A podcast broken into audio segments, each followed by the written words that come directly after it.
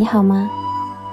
这里是个人学习电台女神恩晶的午夜飞行，欢迎你来和我一起学习那些让你更聪明的科学新概念。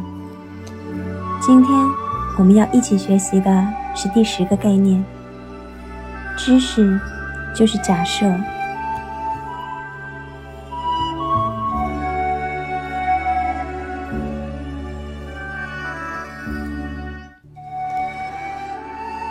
众所周知，德尔菲的神谕说，苏格拉底是这个世界上最智慧的人，因为他知道自己一无所知。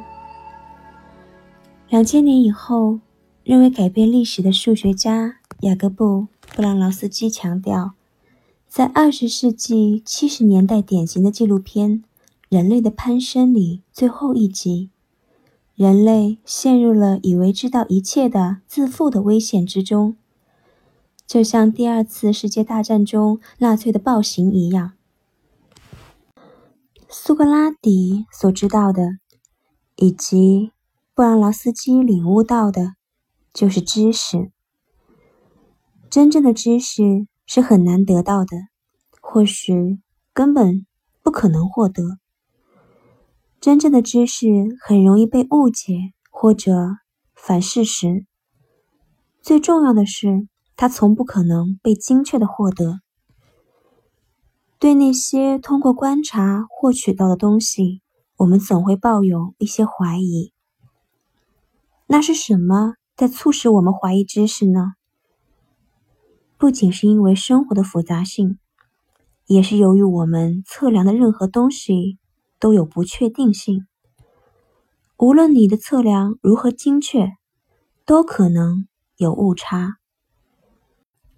如果你告诉我我的身高有一百八十三厘米，可以精确到毫米，但是我实际上可能是一八二或者一八四，但你看不出来这些差别呀。如果事物真的非常小，我们将无法对其进行测量。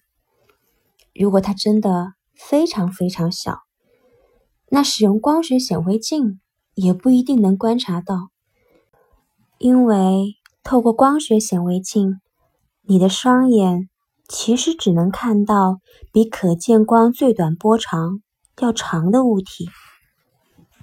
那如果不断重复测量，结果会更精确吗？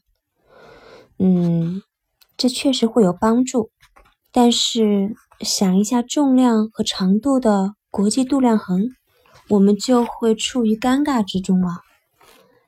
在巴黎塞夫尔的某个玻璃盒子里有一块金属，它是国际单位制千克的度量衡。根据定义，它的重量就是一千克。但神奇的是。它从来没有两次测量结果是一样的。当它不足一千克的时候，你在店里面买东西就亏了；当它超过一千克的时候，你就赚了。大众媒体对科学发现欢天喜地的报道，掩盖了发现可信知识的艰难过程。截止目前，高度和重量都是单一维度。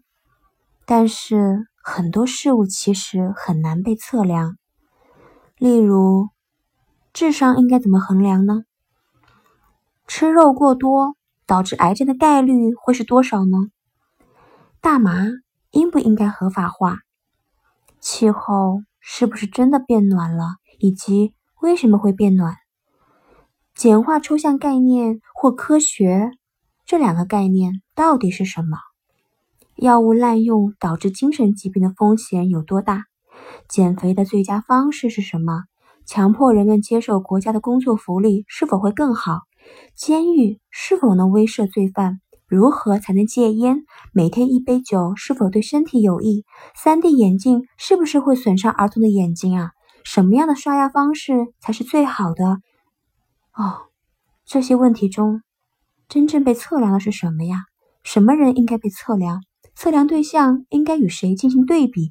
测量多久？他们是否和你我相似？是否有其他因素可以解释这样的结果？所以你看，知识不可琢磨的本质，让我们明白，应该在理解和使用它的时候更加小心。这也提醒我们，应该同时包容和质疑他人的答案。知识应该被当作是一种假设。在最近揭露的一份资料里面表明，布朗劳斯基曾经参与第二次世界大战的英国皇家空军一起计算了如何在第三世界投掷炸弹才最好。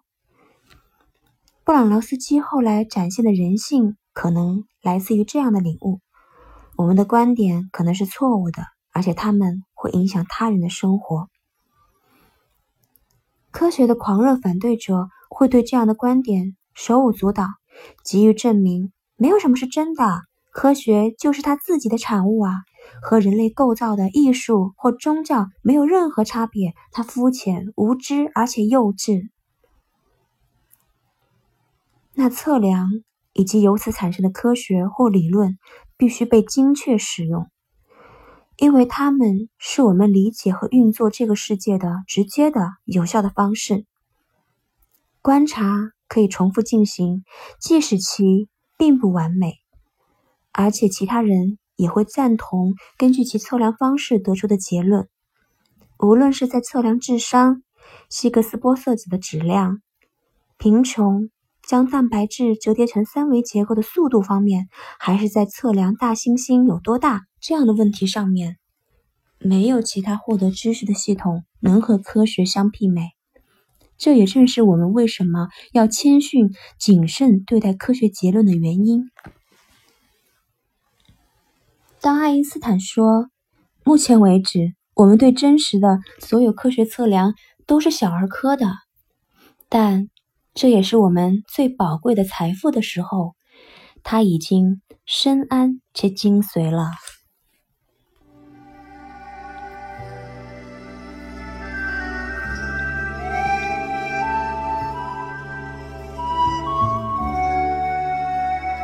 好啦，今天的学习就到这里了。更多的讯息可以关注个人电台的同名微信公众号“女神恩晶的午夜飞行”。